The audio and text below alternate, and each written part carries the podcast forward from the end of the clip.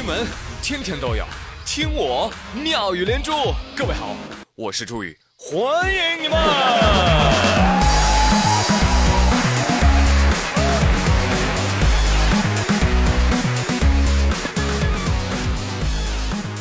朋友们，发年终奖了没有？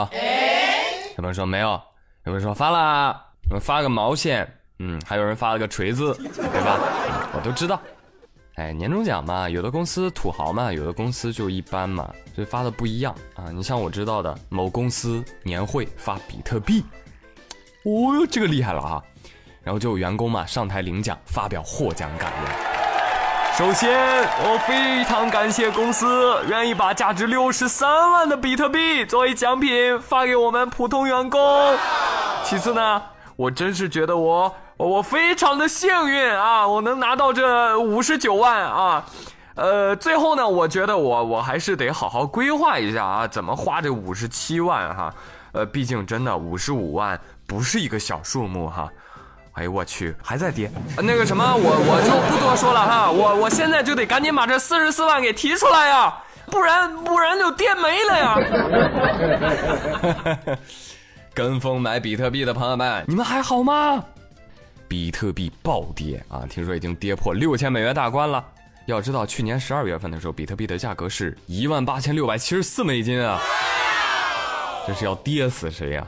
听说不仅比特币暴跌啊，全球股市也是血流成河。怎么着啊？都喜迎春节呀！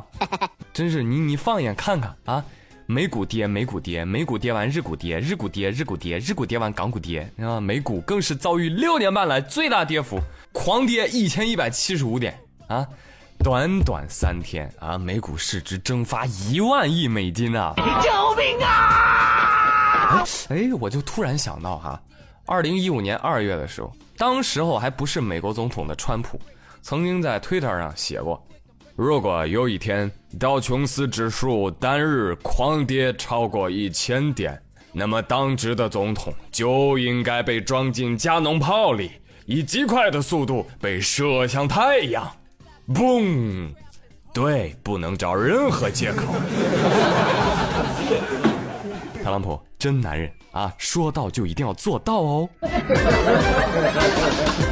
炒美股的朋友们，客观的说一句啊，炒美股就得看人民日报，你不看，现在后悔了吧？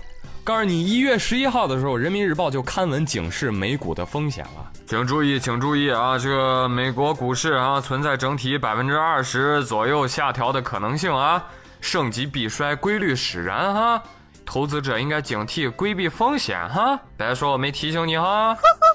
好，行行行行行行行，美股呢啊，买的人很少 啊，这我也买不着啊。但是我们都会买 A 股啊，对吧？对。或者买股票型基金呢，是吧？那 A 股，我想问你。别人跌是因为涨多了，那你跟着跌是为啥呀？那美股啊都涨上天了，你跟我搁这装感冒是吗？那美股打个喷嚏，你是天天拉肚子，你知道吧？A 股啊，你你你还要不要脸呢？就在昨天，神州大地啊，哀嚎之声不绝于耳，A 股四百股跌停，我的基金呢？跌的血本无归呀！来来来，前面朋友让一下啊！哦，今天天台的风更加的凛冽了。真的朋友们啊，最近呢就不要入市了，好吧？听说还有朋友啊去找券商开户，结果呢，现在券商都会问你一大堆问题啊，多大了？二十八，结婚了吗？结了，怕老婆吗？这问题也问吗？你回答我，怕。住几楼啊？十一楼。算了吧，你呀还是别开户了。我们现在啊只给二楼以下的人开户。我呸！哎，真的，现在要做一个合格的股民呐，一定要多读书。真的，这个书呢也是一定要有选择的啊。在这里给大家推荐一下啊，就是首先要从这个证券投资学开始，然后是信托与租赁、金融市场学、证券分析逻辑。啊，再到这个什么钢铁是怎样炼成的？禅的初心，佛经，老子、庄子啊，最后要看点啥呢？就这个颈椎病康复指南啊，还有腰椎间盘突出日常护理，呃，高血压降压宝典，精神病症状学啊，还有活着。我这都不算什么，朋友们，真的，我也就小打小闹，买点基金玩玩。还真炒股的人呐，都要疯了。有的股民就说了，我炒股时间也不长，却一直在见证历史，见证了千股跌停，千股涨停。千股涨停到跌停，千股跌停到涨停，千股停牌，个股涨百分之九百。今天我又见到了股市暴跌，我的股市人生不知道是完整了，还是整完了。真的，现在广大股民就一个愿望了啊，就是股市啊，你你赶紧吧，你提前放假休市吧，谢谢你啊。啊，有网友说说现在股市啊，特别像什么？像像一个坏老公。就你一次又一次的相信他会变好，于是他一次又一次的刷新底线来伤害你，但是你又怀了他的孩子，要跑你就得割肉，但是月份太大了，你想割肉都不让割，只能待产。真的就是个坏男人啊！那今天呢，让人伤心的消息不绝于耳，知道吗？你养了这么久的蛙儿子，其实。他就是坏男人。最近，我媒体采访了旅行青蛙的设计师上村真玉子，他在采访当中表示说：“啊，他说，哎呀，这个我们设计这个游戏当中青蛙的设计初衷啊，它不是盼儿归来啊，而是思念丈夫啊，是吧？知道真相的你眼泪又掉下来，是不是？”供你吃，供你喝，还供你出去浪啊！你现在告诉我他是丈夫？张丽丽说不可能，我老公能有那么可爱吗？不可能的。再说了，如果真是老公的话，你说天天搁外面招蜂引蝶，回来啥也不干，我不饿死你这个小瘪犊子，我就不信了。